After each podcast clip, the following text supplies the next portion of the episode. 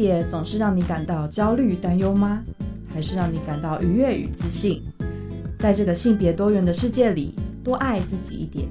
让我们支持性别平等。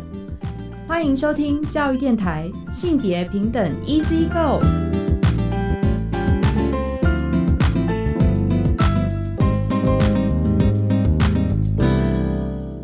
欢迎收听教育电台性别平等 Easy Go，我是玛丽。不知道大家这一拜过得好吗？这个礼拜啊，应该是有蛮多学校就是已经考完段考了，然后可能学校也在办一些相关的活动啊，比方说运动会啊、园游会啊等等的哦。那算是一个就是十二月份哦，就是很多学校都很活跃的时候。那其实除了学校的活动之外呢，在我们的国际政策上啊，或者是说国内审查的一些相关的跟儿童青少年权利有关的活动也正在进行中。所以其实像十一月中呢，其实台湾就刚好经历完了儿童公约的国家报告。那其实有一些国际委员来台湾进行审查。那我们稍后呢，在性别大八卦也会跟大家分享相关的新闻。那今天的性别慢慢聊呢，我们邀请到了一位呃，算是职业妈妈 哦，职业妈妈，呃，她算是我在呃年性别研究所时候认识的学姐。啊，我们最近其实就是在聊天的时候，我就看到她有在她的脸书上 po 文哦。那她 po 的内容就是作为一个职业妈妈，其实真的很辛苦，包含像是她要怎么样兼顾她的生活、育儿还有工作。然后刚好看完这个文章之后，就看到最近有一个艺人呐，叫孟耿如哈，就是那个黄子佼的太太，也剖了类似的心声哦。然后我就觉得下面看到了好多，就是身为职业妈妈的回应哦，就是除了呃育儿工作之外，还是有非常多的女生是想要兼顾她的职场发展的哦。所以其实今天就是想要邀请我这位学姐妮娜来跟大家分享，作为一个有性别意识啊的一个职业的妈妈哈，应该说职业妇女加上。有妈妈身份，她是怎么样平衡和调整她的生活的？那我们稍后在性别慢慢聊，再请妮娜来分享。那我们先进行性别大八卦。性别大天的性别大八卦要跟大家分享的是《儿童权利公约》第二次国家报告国际审查会议的相关新闻哦。那因为其实像台湾啊，我们虽然不是联合国的组织哦，但是其实我们非常积极的在参与很多国际公约的一些讨论哦。所以包含像是《儿童权利公约》，或者是像。呃，十二月初要进行的 CDO 的一个国内的政策审查哦，都是类似的一个状况。那包含其实像儿童权利公约，它谈的主要就是关于国内哦，就是儿童和青少年相关的政策啊，或者是相关的就是法规有没有好好的落实。对，所以这个审查会议其实是在十一月十八号的时候结束的。那台湾其实有邀请到五位国际审查委员哦，那基本上是受我们的行政院的邀请来台湾进行在地的审查。会议的时间总共是三天哦，包含像是政府部门啊、非政府组织啊、非政府组织其实就是我们常讲的 NGO 或者 NPO 哈，还有像是童汉少年的代表会一起进行对话。接着呢，就会针对台湾的儿童权利公约的重要的议题提出七十二点结论性的意见。场地其实是在台北国际会议中心哦，然后后来就举办了一个会后的一个记者会。在记者会里面呢，其实是由行政院的林万亿政务委员去担任主持人，然后我们台湾的政府就有点像是我们要接受国际审查委员提出来的文件。这次的结论性意见其实当然是有包含不同的主题，包含像是呃前面可能会有一些介绍哈，然后中间可能是台湾的就是现况，我们有哪些政策采取的措施，然后还有像是我们推进政策的时候有没有什么样子的像儿少权益的进展，还有委员其实很关心的重点，以及最后还蛮重要的，就是。审查完之后有没有相关的建议哦？那这就会是我们接下来在修改一些政策施行方向的一个重点啦。那其实，在审查委员会当中呢，国际委员们其实蛮肯定台湾的儿少其实是积极参与这一次的国际审查的哦。那也很肯定政府在这几年通过的自杀防治法，还有儿童及少年福利与权益保障法。以及我们在二零二二到二零二四年的人权行动当中，事实上是有把就是儿少权益哦，蛮高程度的去提升。然后还有另外一个呢，是儿少替代性照顾政策。那其实台湾之前有进行一些相关的修法嘛，包含像是民法，其实是有把男女结婚的年龄呢从二十岁修正为十八岁哦。那还有一些以上的主题，比较像是我们做的蛮好的部分哦。但当然，其实像儿童少年的代表也有提出一些观察哦，就比较像是从儿少的角度，实际上来看待这些政策到底有没有好好的落实。所以其实就有提出几个观察哦，包含像是。啊，学校呢其实好像没有完全的落实一零八课纲。然后另外还有一个很我觉得蛮重要的问题哈，就是像师对生哈，老师对学生的霸凌的问题。那这一些可能都是近期有观察到，但是还没有就是很很好的改善的一些情况。那包含像是涉及到儿童权利公约在台湾落实的推动的情况呢，在政策啊、法令啊，还有执行的面向上。其实，呃，代表们也有提出相当务实的一些建议哦。那希望像是在各个公共决策当中可以落实儿少的参与。那包含什么呢？像是课纲设计啊，或者是环境健康的政策。道路交通政策、城乡发展规划，还有数位人权计划等。当然，因为其实使用这些政策或者使用这些公共设施的，除了成年人之外，儿少当然也是使用者之一啊。所以，我们其实应该要听见儿少的相关的心声，或者是他们的需求哦，不能把就是未成年人的意见排除在外。哦，所以其实在这个权利公约的审查过程当中，啊，我们其实是蛮大程度的去检视，就是像现在台湾实际上社会里面享有的，就是公共权益，还有哪些需要改善的部分。特别呢，还有一个部分是刚刚谈到可能是公共政策嘛，但其实国际委员也有督促台湾的政府应该要去咨询多元性别的儿少，然后也要确保哦这些多元性别儿少可以获得必要还有适当的医疗还有其他的知识服务。那也会建议政府其实应该要统整各部会的资料，哈，纳入多元性别学生的一些相关的统计。性教育方面其实也是有类似的跟进啊，就是像性别教育或者多元性别呃学生的一些权益。都是在这一次的讨论里面很被重视的项目，这真的是我觉得我们不只是在国际审查上要提醒自己的部分哦，事实上是在日常或者是在学校推进性别教育的发展历程中也一样很重要的部分。那我们就一起期待未来可以朝向更以儿少的新生儿照视角出发的这些相关的政策可以继续的被推展啊。那以上呢就是今天的性别大八卦，稍回来性别慢慢聊。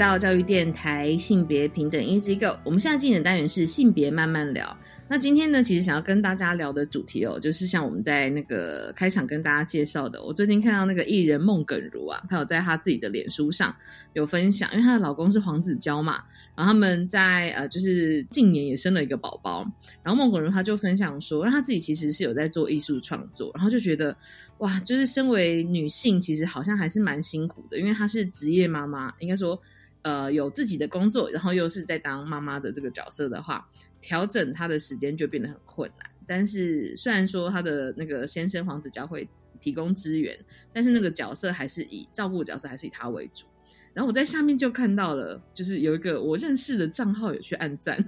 然后发现哎是我学姐耶哈，我在念性别研究所时候的学姐妮娜。然后她自己其实在她的脸书上也有分享一篇呃，我觉得心声很相近的文章，然后。呃，也是提到了，就是一个妈妈，她如果同时她自己有很多，比如说对自己人生的规划，那在育儿的这几年间，到底要怎么样去调整自己的生活状态？然后我就决定要邀请妮娜来跟大家分享了，请妮娜跟大家打招呼吧。嗨，大家好，我是妮娜。对，妮娜现在生活的位置是在哪里啊？我现在在美国加州湾区这边。对，所以我们今天其实是线上录音。对。对，那因为我认识的妮娜，其实她除了是我在性别研究所的学姐之外，我我一直都觉得她是一个周游列国的奇女子。因为我知道的时候，就是比如说你有去各个国家打工、度假，或者是旅游，或是生活。对对，那就是对，跟现在比如说作为一个全职妈妈，那个生活角色和生活的节奏应该蛮不一样的。那所以我觉得现在大家认识你应该都是一个就是妈妈的身份，但是在那之前，其实我也想要让大家了解一下，就是妮娜是什么样的人，你会怎么自我介绍呢？我自我介绍，我我觉得我可以先讲我以前是什么样的人好了，在我念性别所以前是什么样的人好了。对，因因为嗯，也想要分享一下为什么那时候要考性别所。然后我记得那时候我是在大学研毕的时候修了一门通识课，嗯，然后是关于亲密关系的话题。那那门课很受欢迎，因为呃老师教学方式很很特别。然后呃当时那时候是可能是二零零五、二零零六年的时候，大家可能对同志还不够了解，对，然后他就会请有同志身份的人，就是。来跟大家聊聊，还有还甚至还找性工作者来跟大家聊聊，然后就让大家认识不同族群这样子。对，然后就直接问问题，然后聊一聊这样子。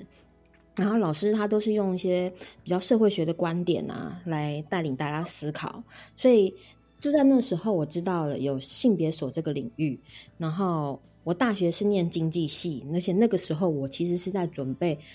那个织品研究所行销所的考试，然后我就马上转，不想不考了，然后就然后就改方向，然后找朋友啊给我补习，然后组读书会，然后就是因为考试会有，嗯，所上会标示有哪些书要看，他会建议，然后我们就专门看那些书，然后我就去看那些从来没有接触过的社会学跟女性主义的书。然后，当我开始念女性主义的时候啊，我就觉得它真的就打开我性别的眼睛，嗯，然后我开始对身边很多理所当然的事情感到怀疑，然后，嗯，所以我在我在写报考动机的时候，我那时候说我身边呢，就有些人为了一定要生小孩，千辛万苦，而且做很多检查。如果问他为什么那么努力的要生小孩，嗯，他也会觉得。嗯，很羞耻，不敢啊，跟人家分享真正的原因是什么。然后最后请代理孕母啊生小孩，但是嗯，小孩小时候脾气不好，也会打妈妈，又会说哦，你根本不是我妈妈。然后老公也没有因为这样子变得更尊重她，对。然后我就觉得说，这样子的婚姻幸福吗？然后再来又有遇到亲戚有家暴，然后最后大家都很不开心。可是为什么？女生要最后还是回到家庭，对。然后我又又会遇到，呃，我身边成绩很好的同学，台大毕业，台大研究所毕业，又长得很漂亮，我觉得她的条件非常好。可是为什么她一开始谈恋爱的时候就会变得没那么聪明，然后就很容易为情所困？然后我就觉得说，女生就是。就算你再怎么有能力，或者是你又长得漂亮，或工作能力又很好，可是最后都会一样会为感情就感到受困，感到难过，然后会自我怀疑。我就会觉得说，嗯，为什么女生身上会有一种看不见的枷锁？就是我们为什么没有能力改变我们的生命？嗯，所以而且为为什么没有办法改变自己的看法跟认同？然后我就。一直想要知道为什么，然后所以就去考性别所。那时候就是我的动机，嗯，我那动机就很想说，哦，我要改变这个社会，我要改变，我要我要做大事。就最后其实我根本没有，我就是我最后只有改变我自己而已。哎，我觉得这也很重要哎。我们但我们后面会跟妮娜再聊到，就是呃，生活或是生命角色转变这件事情。然后妮娜怎么样？应对的，作为一个有性别视角、性别观点的女生，她是怎么样去面对这些刚刚说的感觉？很多人会觉得是困境的转变。嗯，对啊。那其实进入性别所之后，我觉得像我自己念性别所，我也觉得完全是眼睛被打开了。然后，呃，因为像妮娜除了在性别议题之外，其实也有去参加一些人权议题的讨论，就是一个非常就是对于呃各种议题都很活跃的的一个人，对。然后在那之后，就是其实有在性别所的认识嘛，我就觉得你超有能量的，就是充满了能量。然后所以你后来把这个能量也转，哎，不能不能说转换，我觉得延伸到艺术创作，然后还有成为艺术工作者，你觉得这是有关联的吗？嗯，有一点关联。不过那时候要变成现在变成艺术工作者，其实是因为后来在呃在英国在伦敦生活要离开的时候，一直在想我往后想要过什么样的生活，然后才转换跑道的。嗯，那你那时候是什么状况下去旅居各国？那是因为我以前就很想要在嗯尝试在国外生活或者是念书，可是嗯在国外生活，我一直以为一定要很有钱，然后另外一个念书就是一定要很聪明，然后要要不然就也是一样家里很有钱，然后我都没有，我都没有。可是后来那时候就是有打工度假这个签证，就解决了我的困境。对，然后我就疯狂努力的存钱，然后然后申请。然后也很幸幸运的被抽中，然后就把握那个时机，然后就去做我想要做的事情，在尝试在国外生活，独立的生活，然后去国外旅行，这样去很多地方旅行。对，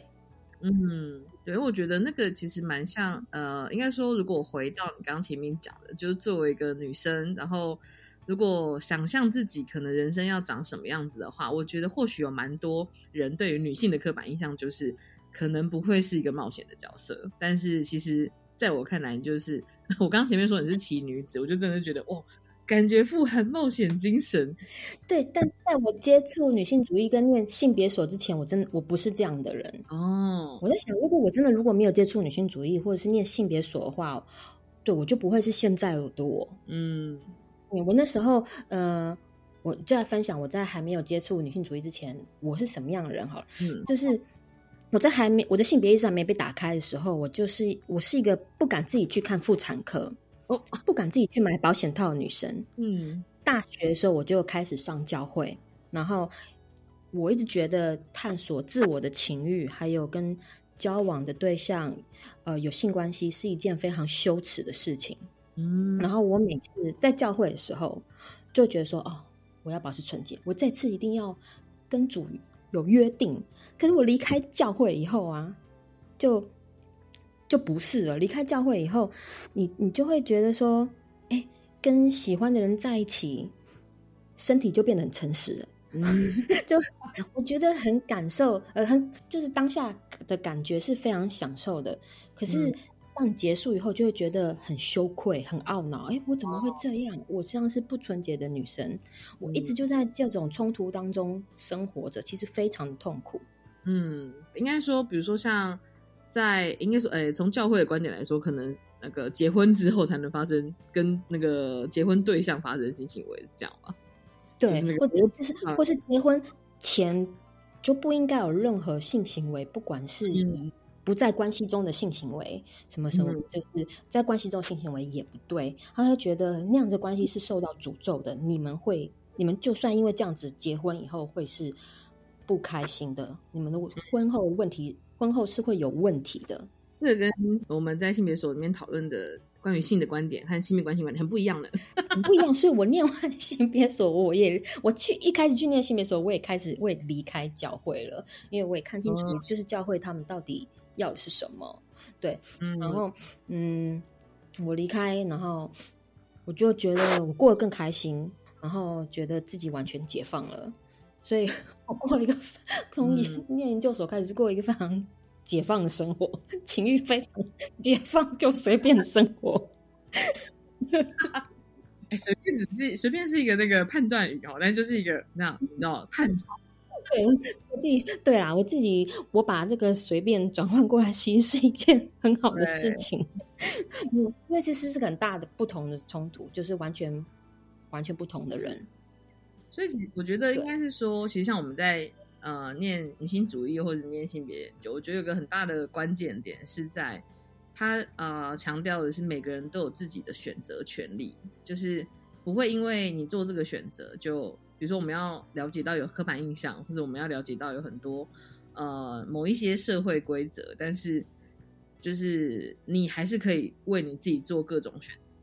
我觉得这个才是我那时候在女性主义里面学到的一个很关键的事。嗯，就是因为这个能量才可以去看见所谓刻板印象和规则在哪里。对，所以其实感觉妮娜也是有类似的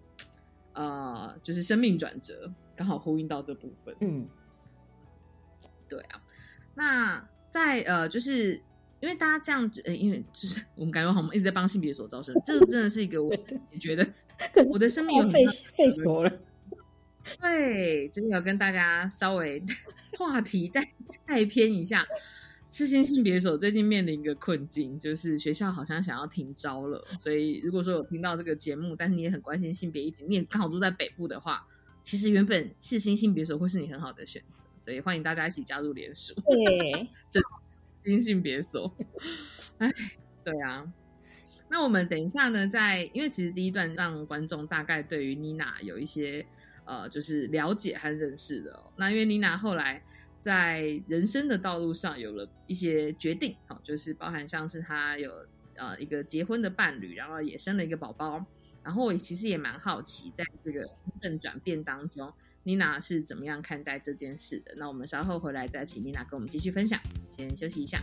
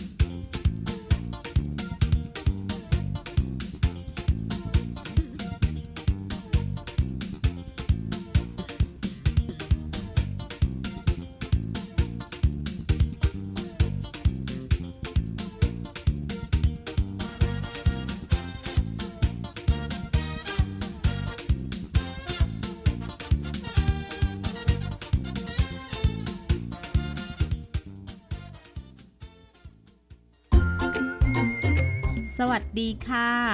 Hello，明拉吧。 Hello，apa kabar？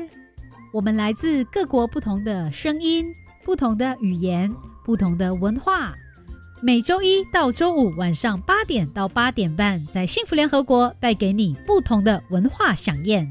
邀请你一起来担任多元文化大使。右白，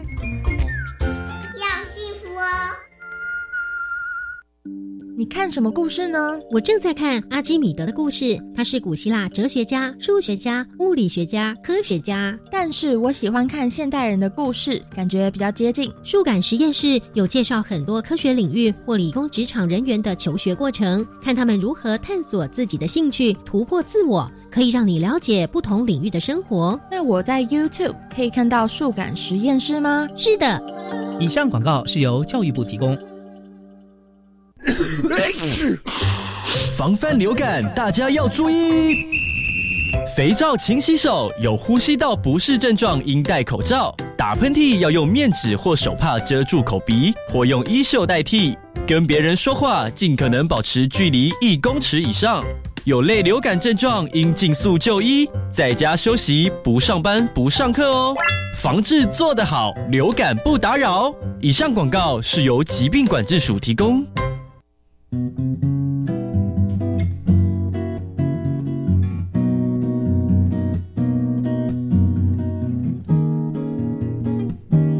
是苏命苏米恩，你现在收听的是教育电台。我，朋友们，就爱教育电台。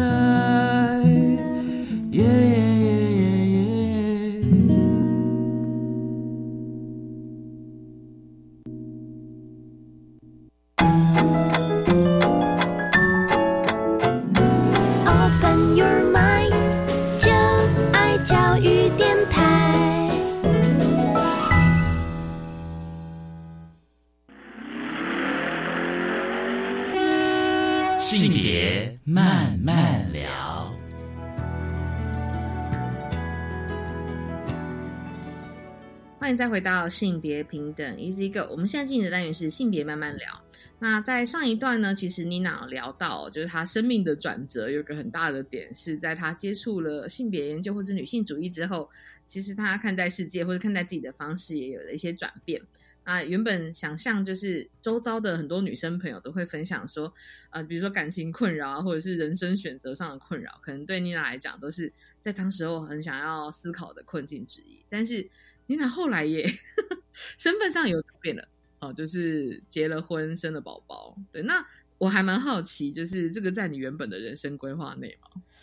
不在我人生的规划内。我虽然好像觉得它好像在很远很远很久后有个什么有个形状，但是我就觉得啊，我摸不到，摸不到，离我还有一点距离。对对，因为你还在，我就想说，如果是在国外旅居啊，或者是人生还有好多事情，就是我常常看你的贴文，就想说，哇，现在又跑去哪里？现在跑去哪里？就我也没有想到你会就是在，但也不一定就是你未来人生就一定会在某个地方待着，就是，但是没有想象好像会是一个结婚生子的状态和模式。我跟我的伴侣交往六年后结婚，一开始是没有想过我们可以走那么久，然后后来结婚生小孩，真的是就走一步算一步。前面我真的就是只想做自己的事情，就是所有的计划都是以自己为出发点，我希望你可以做什么做什么这样。然后，但越到后面也年纪越来越大，然后我的先生其实他已经有点不想要再跑来跑去了。虽然这六年都是他跟着我搬到这个国家，搬到那个国家，对。然后呃，是这几年有在开始想，我们可以真的稳定下来，这样，然后呃，在一个地方先生活一阵子，然后也许可以有个小孩，对。嗯，其实是有经过两个人也是评估当下的生命阶段，然后有了一些讨论，这样。对，而且在这六年当中，其实是他比较想结婚，他已经提到结婚这件事已经两三次了，然后我是都还不想，嗯，对，因为当时其实前三年我们个人的状况也不是非常的稳定，我们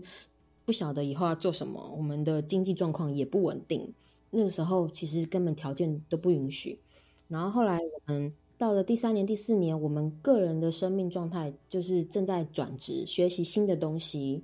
然后所以未来的生活的雏形也越来越明显、明朗化，就是诶有固定的收入，或是我有一个固定的技能，我可以靠什么来维持生活、过生活这样子。我们就开始有想要另组家庭的想法，嗯跟还有有小孩的想法。对，因为我虽然是就是一个很喜欢旅行的人，我后来有一还有一个想法，就是有小孩也是可以全家旅行啊。有小孩就只不过就是生活，就是休息一下子，然后我们就是有一个新的状态、新的成员，然后我们有新的旅程跟冒险，这样子很棒哎、对啊，对 我没有想过这件事怎么那么难执行啊！我完全真的是漫漫长夜，我真的有几次有点后悔。如果我不是后悔，就是我的小孩，就是他的出现，我是后悔我的 timing，我的时间。可是后来想想，我我已经四十岁，我还有什么时间可以生小孩？就是世界探险团一直在扩大中，成员越来越多。对，但就是身体这件事情无法延后，我已经逃避很久了。然后我想说，嗯，生小孩，它还对女生来讲，还是有一个生命的先后顺序，你一要考虑，一直考虑，一直就一直想，而且他越到后面，你会觉得好像你的机会就越渺茫。对，那虽然老公他一直都是在家里工作，他们公司疫情后也都不用去办公室。我之前预想说啊，这样生活很美好啊，我在家里工作，他也在家里工作，他一定随时可以帮我照顾孩子。我 实际上就是 根本就不行，他有可能要这段时间他需要全心投入写程式，或者这段时间要开会，而且疫情后的时代是常常开会，就是时间非常的琐碎跟断裂。那我其实蛮喜欢你的描述，是从女性的角度出发，因为也会有很多描述是在讲说几岁生小孩的原因，是因为这样身体比较好，卵子比较健康之类的。我就觉得我，都没想过 生小孩的这个人是怎么想的、没错，对啊，其实是这样，就是我的意思是，真的会有像妮娜刚刚说的，就是每个人的时间规划不一样，但是社会环境好像还是会以那个就是健康的年轻女性才能孕育健康宝宝的想象来要求，赶快结婚，赶快生小孩之类的。我就觉得那个视角其实蛮不一样的，对啊。那是在其实我也认识妮娜的老公，然后呃，我也常常会看他，就是会贴一些他看很多那种育儿的书，然后还有就是很对。呃，很感觉很投入照顾宝宝这件事情，但实际上，因为你们工作的，应该说你们两个的工作的关系，事实上是妮娜会有比较多弹性的时间要来照顾宝宝，这样子。没错，而且刚刚你提到收入嘛，因为嗯，移民美国就一年，我一来就是怀孕，然后生小孩，那我人生地不熟，我没有资源，呃，我也不可能在这种状态马上找到工作。因为我过去的在海外生活的经验，其实对我来说就一点都不难，我很快就可以适应。我通常也是第二个礼拜、第三个礼拜就开始工作，非常的积极。然后我又很喜欢认识朋友，所以建立我的生活其实真的是半年内就好像人家看你好像在那边生活两三年一样。对，可是现在是完全不一样，因为我的我的身体状况，因为我还要照顾小孩，我就一直觉得我是困在异乡，而且我们照顾小孩又没有后援，对，没有人帮我们，然后我们现在就只能支撑就一个人的薪水来支撑全家，嗯对，所以今年也没有什么其他的预算可以哦，请保姆啊，或者送托儿所啊，因为这边花费也非常贵。我就一直有一种被困住的感觉，又没有朋友，这边也不像台湾生活交通机能很好，随时去哪里这样子，也也没有那么安全。对，所以就一直觉得我就是困在一个一个一个地方，然后我灵魂也困住。有有时候我想，如果我今天是在我在台湾生活的话，就不会是这个样子。因为之前也会有看到，比如说像我有位朋友，他们家是因为他们应该说工作收入的的状况，其实好像也是一个很重要的考量。然后刚好我的朋友是女生朋友，她收入比较高，然后她的伴侣其实比较是那种弹性的工作者，所以他们的照顾角色就会有点转变。所以其实像妮娜刚刚分享到，老公是工程师嘛，所以其实疫情之后，其实真的原本都会想象哇，时间很弹性，但有居家上班的呃，就是老师们，或者是如果是你是学生，那你可以观察你爸爸妈妈，你会发现时间其实并没有很贪心，还是有很多对，甚至是要一直等在电脑前面，你要工作，你要开会讨论。对，就是我觉得其实像呃，就是哦，因为像回到刚刚前面有讲到的，你自己的那个生活规划或者是你的人生规划，现在主要就是在投入在育儿，当然还是努力的，或者比方说，因为我看到妮娜其实有有想要尝试着做一些就是艺术创作等等的内容，因为她本身是在做那个蓝染蓝染的织品创作。对，那我们可以再等一下再跟大家聊这部分。那我觉得像回应到刚刚前面说的。其实像那个艺人孟耿如，他也有提到类似的状况，就是自己的伴侣其实很很愿意投入育儿，但是真的是参与的程度很有限。然后我觉得在这个状况下，你刚刚提到的困境这件事情，对你来说，就是你会觉得很辛苦吗？还是其实你在当中会有用什么样的方式去看待或思考这件事情呢？会有点辛苦，特别就是每天在做一样的事情，那些家事。然后照顾宝宝的事情的时候，老公，我们以前一起生活的时候，他就有一些生活上的坏习惯。以前两个人在一起，你就是可以睁一只眼闭一只眼，那个条裤子在客厅可以放一个月都没关系。然后，然后，可现在不是啊，现在老公偷懒一下，或者是他的坏习惯看到的时候，我就是看就是很不舒服。嗯，比如说宝宝的奶瓶在那边。他还刚喂完，然后就直接放在桌上，也不会马上洗。吃完的饼干包装就放在桌上，放一整天，没有随手丢。或者是裤子穿过裤子就就放在客厅，放在那里放了三天，就还在那里，不会拿去，就只是放去洗衣机而已，或者就收好这样子都没有，你就会爆炸，你就会觉得你不是说我们我们是个 team 吗？可是这些事情你都没有做，我还要帮你做，我要照顾小孩，然后还要再做这些事情，不是加重我的工作吗？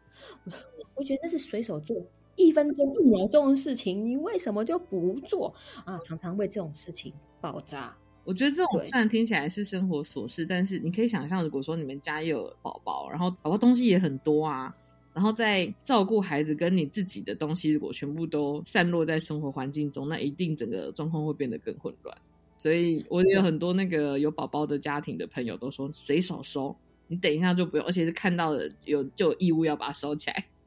不然就是只有一个我们又没有家庭小精灵可以做这件事，没有那件事情。而且爸爸很喜欢讲等一下，等一下，等一下。我说你有十个等一下，那你最后你在睡觉前你有十个等一下都还没做，你根本就不会做。对，对，为什么爸爸会等一下？我自从一生了孩子之后，我就没有等一下，我又没办法等。我没办法等，因为孩子一哭，他就是要喝奶。我在大便尿尿，或者我还刚生完，我还要那边冲洗、冲上厕所要冲洗伤口的。然后宝宝一直哭，爸爸不知道怎么办，都要给你这样子啊。他都是给我那些坏掉的宝宝，好的宝宝喂完以后，好了喂完像天使一样都会给他。玩一玩，玩一玩，坏掉以后给你。我觉得你俩描述的好好好实际哦，就是就开始一生。花了好几天，努力的把它生下来，然后马上就要学习自己的需求要放第二个，孩子的需求放第一个。对，那时候已经没有爸爸了。爸爸如果做这什么需求，会稍微就这么会容易爆炸。那是第一个月，真的最慌乱的时候。到第二月、第三个月、第四个月、第五个月，爸爸还在问说：“哎，妈妈帮我准备什么？”或是爸爸如果又在问：“宝宝现在今天要吃什么？有什么菜单吗？”你也会爆炸。你已经当爸爸九个月了，你怎么问我妈妈包要准备什么？真的耶！如果说你在一个专案团队里面九个月，你还不知道你要做什么的话，你应该会被 fire 掉。尽管 我我就会回他，我不知道，你自己你自己决定，你自己看。然后怎宝宝吃什么？我说你打开冰箱，你看有什么东西，你自己决定。宝宝东西就是多一针守一守，不就这样就好？你摆漂亮这样就好了，给他们。真的。我觉得真的都要发挥你在工作上的敏感度，就你在一个新环境，你要学习前辈你，但是从模仿跟观察开始啊，不要再问，就男性的朋友们不要再一直问你的女性伴侣说我要怎么样照顾孩子，观察跟开始尝试好吗？对对，观察，观察。还有你每天都在做，其实你每天都做或两三天会做的事情，你怎么会问我？你已经准备过妈妈包，你知道里面有什么东西，为什么要问我里面要带什么？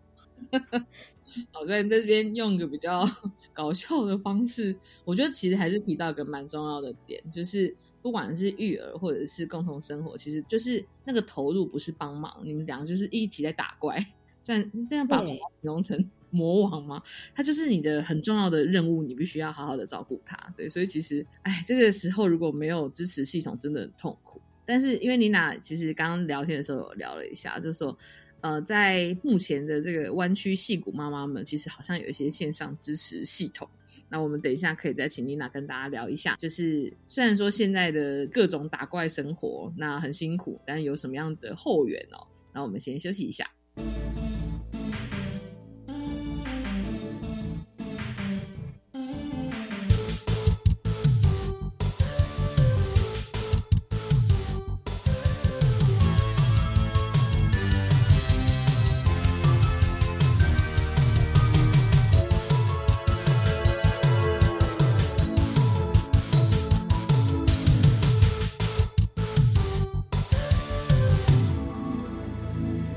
再回到性别慢慢聊。那我们最后一段呢，其实也想要跟妮娜聊一下。那你现在在呃美国的话，你会就是自己探索到哪一些新的，就是比如说有没有什么妈妈群组、妈妈社团啊之类的，可以彼此互相支援或者是分享经验的？有，我就是一个不喜欢在一个负能量太久，或者是在一个困境里面太久的人。我就是想要找找方法来解决。所以我那时候在想，台湾人、台湾妈妈都很厉害，台湾有很多什么妈妈群组啊，各种话题的都有。那我想在这边应该也有，因为在加州的台湾人其实很多，湾区、溪谷也非常多台湾人。我就去脸书打一些关键字，我先找到了台湾。戏骨同乡会那是错的方向，同乡会。后来我去了聚会，都阿公阿妈，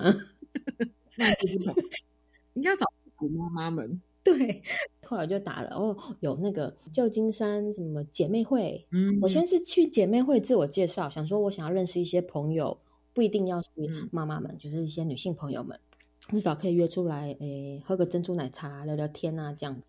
然后我就做了自我介绍，然后结果。姐妹们都非常热情。还有一个有一个妈妈知道我是今年生小孩，小朋友是虎宝，就带我加入了个赖的群组，就是湾区妈妈虎宝团。所以大家都是今年生小孩的妈妈。嗯，对，那不一定是就是新手妈妈，也有可能是二宝是今年生的。对，所以大家就会很多资讯会分享，其实非常踊跃，每一天什么话题都有。嗯，对。然后后来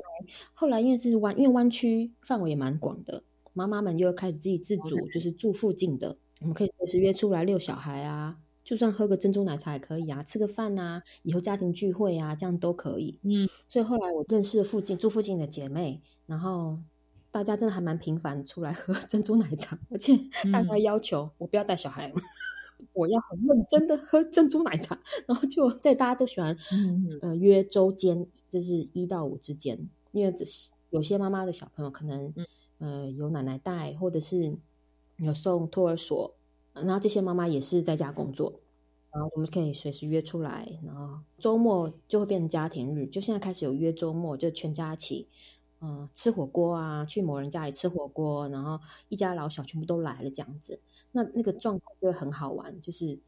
混乱中又有秩序，那自己小孩混乱状况，哎，那个妈妈我我去一下房间哄睡一下，好好好，哎，这个然后会有有一个。两岁的在哭，大家全部自动散开，就这样哭的跟爸爸在那边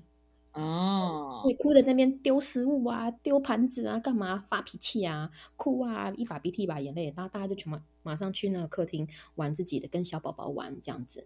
对，我觉得这很重要哎，因为如果说比如说你是真的是带孩子在外面吃饭，碰到这个场景，大家都会开始那个你怎么不好好安安抚你的孩子之类的。嗯，但是因为所有的人都是类知道类似的状况，而且可能孩子。情况都差不多，所以就完全可以同理耶，这个好重要哦。或者是自己孩子还没到那个阶段，就我我老公跟另外一个老公，问我们小孩都才几个月，然后他们俩就在旁边吓得吃手手，说 好恐怖啊！原来我以为两岁会很好，没想到两岁会变这样。两个人就在那边自己碎碎细语，两个爸爸说 会这样，在皮皮抓这样。好好笑哦，蛮好笑。这个跟你刚刚提到，就是如果是两个人在照顾的话，那个就是没有同才支持的那个状况，真的蛮，我觉得有同才蛮好的。对，大家可以互相取暖。那你刚刚说有一些妈妈们是有在，也是有在家里创业吗？也有有也有自己创业，比如说自己做物美啊、美睫师啊，然后呃也有就是在在家工作，在家工作比较多，创业的比较少。对，嗯，这样子，对，呃，他们有一些就在家里面开始开业了，这样。对对对，因为每个妈妈的背景不一样，有些就是跟着老公，老公来这里外派，就跟着老公一起过来；有的是在这边美国念书，在美国找工作，就在在这里认识自己的先生，然后住在这里。有是各种状况都不一样。但像我这样子没有后援的，其实真的蛮多的，所以大家在群组里面互相取暖，是真的可以很暖。嗯，对，这很好啊，我觉得很重要。对，我你在你的那个脸书上有提到说，你好像有加入一个什么戏骨妈妈开的亲子图书馆，你想要去开课，对不对？对，对，你们认识的群组的成员吗？他其实对是一个一个妈妈，她自己也有一个粉丝页，就是戏骨妈妈育儿笔记，然后她自己非常主动，就很热心助人。其实就是因为她，所以创了那么多什么虎宝团啊、兔宝宝团啊。就是让妈妈们自己，他就创个团，然后妈妈们就自己很自动的集结起来，然后做了很多事情这样子。他自己是在那个图书馆，可能是做志工吧，还是正式的职员，我不知道。我知道这个图书馆其实是看台湾新闻，还有这边的旧金山新闻，知道这个图书馆，然后刚好他又在群组里面打广告，就知道他在那边帮忙。然后我就看图书馆，其实有非常多的亲子活动，因为她是一个台湾妈妈在那边生活，然后觉得中文资源非常的匮乏，就是想要找个中文书，又没有办法找的很齐全，然后繁体中文其实也不多，所以他就成立一个图书馆，然后应该说他成立基金会，然后基金会里面再成立图书馆。哇！然后他想要仿照台湾亲子图书馆的方式讲故事啊，然后一些亲子手作啊，会有很多资源集中在那边，所以就集结了很多台湾爸爸妈妈们或是讲中文的华人父母，对中国呃父母也有对，然后他们有些亲子课，我就主动跟他们联络，就自我介绍，说我做什么，我可能以后也可以开课这样子。嗯，对，不过今年的课都满了，所以，呃，可能就是明年。不过他们因为有这样子有记住我，所以在今年圣诞节市集，他们就就找我，对，然后就就对我来说是一个很大的鼓励跟契机。哎，他们有记住我，而且让我有这个机会，有有动力工作，可以跟我老公正式讲说，你看我有工作。我终于有生产 东西了，因为他之前都说，对啊，你工作，你工作，你没有做了，你没有做东西呀。我就说，他已经没有四级，也不知道做什么。对啊，而且在美国，我看我看你分享过，说一般市集摊位费很贵，非常贵。这边的生态跟美国是很不一样的哦，一样你要报名，可是你报名你一定要有营业销售号，你要去申，那你要营业销售号，你可能需要成立公司。你才有营业销售号，那然后你才能去报名市集，然后他们要筛选，然后告诉你有没有选上。好，这是其中一个跟台湾不一样，因为台湾这方面没有那么的严格。嗯，可能社群媒体上做一个品牌的页面，让大家知道你的产品内容，可能就可以去报名摆摊。对，台湾对台对就这样就好，但不会不会涉及到你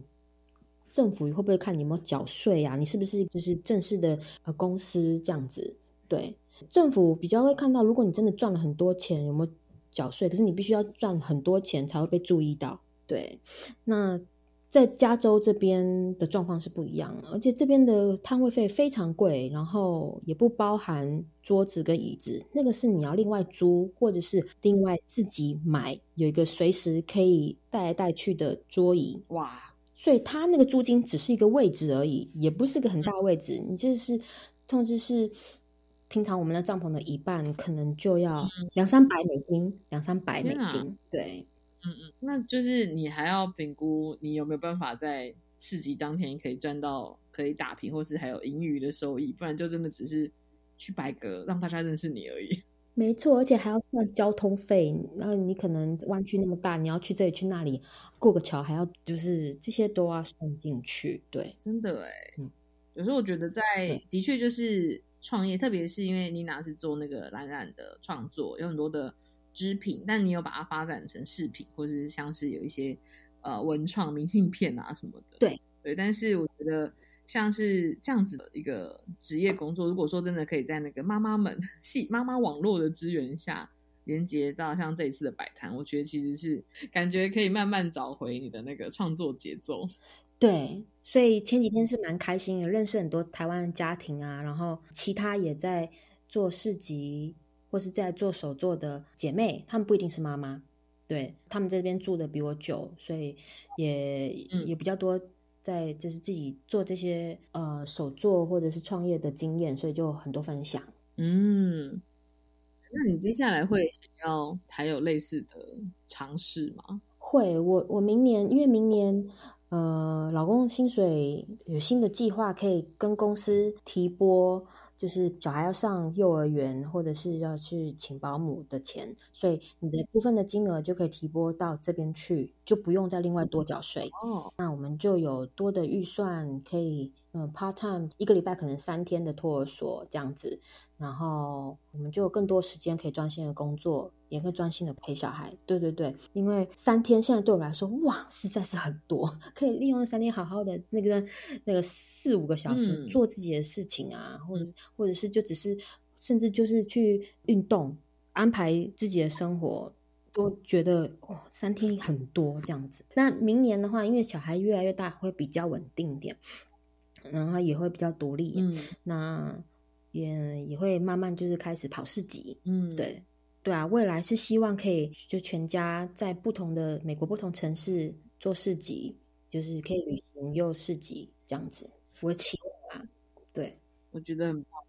对啊，因为其实像像呃，就是妮娜前面有分享到，作为一个有女性主义思考的那个训练的女性。当然还是会有很多时刻是，就是会虽然要提醒自己，就是要保留时间留给自己，但是的确像现在孩子的那个生命状态和那个发展状态，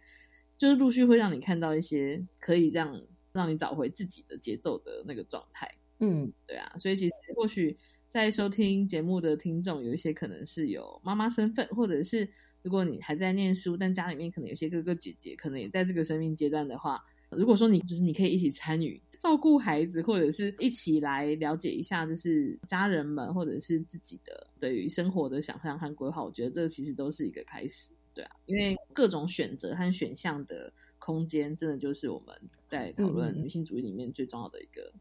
呃基础了啦，对啊，那今天真的很开心可以跟妮娜一起聊，我们也就是因为我们平常都是在线上群组会聊天，嗯，我也。没有跟你聊过，就是整个育儿的心路历程啊，所以今天很开心跟妮娜聊了。对，我抱持着很尊敬的心看待我有育儿中、态中的朋友，天真的是辛苦了。我也很高兴你对我就是育育儿历程跟我这些家庭的生活那么有兴趣。对啊，那也希望让他更了解有不同的就是生命状态的人不要再如果看到有一些就是。女生朋友看起来很疲惫，或者是看起来情绪有点暴躁，你赶快去提供你跟提供的资源。对对对，你一定要说出来，你需要资源一定要说出来，不可以就是闷在心里。各种资源都有，然后呃，我想给一些也是在水深火热中的妈妈一点点鼓励。就是我有看过一个文章，他说，嗯，妈妈就像潜在水里的水中蛟龙，嗯，对。然后你只是潜在水里，然后不不代表你有天不会就是像蛟龙一样这样子浮出水面。我就是在比较焦虑或是很烦闷的时候，我都会这样跟自己说啊，我现在只是在潜水，我在潜水，我在潜水，我现在就是要享受现在在水里的感觉，自由自在，游来游去。还有小孩会长大的。你现在的辛苦是一时的，他会慢慢的独立，会跟你沟通，会讲话。嗯，他你现在的辛苦不会是永远的，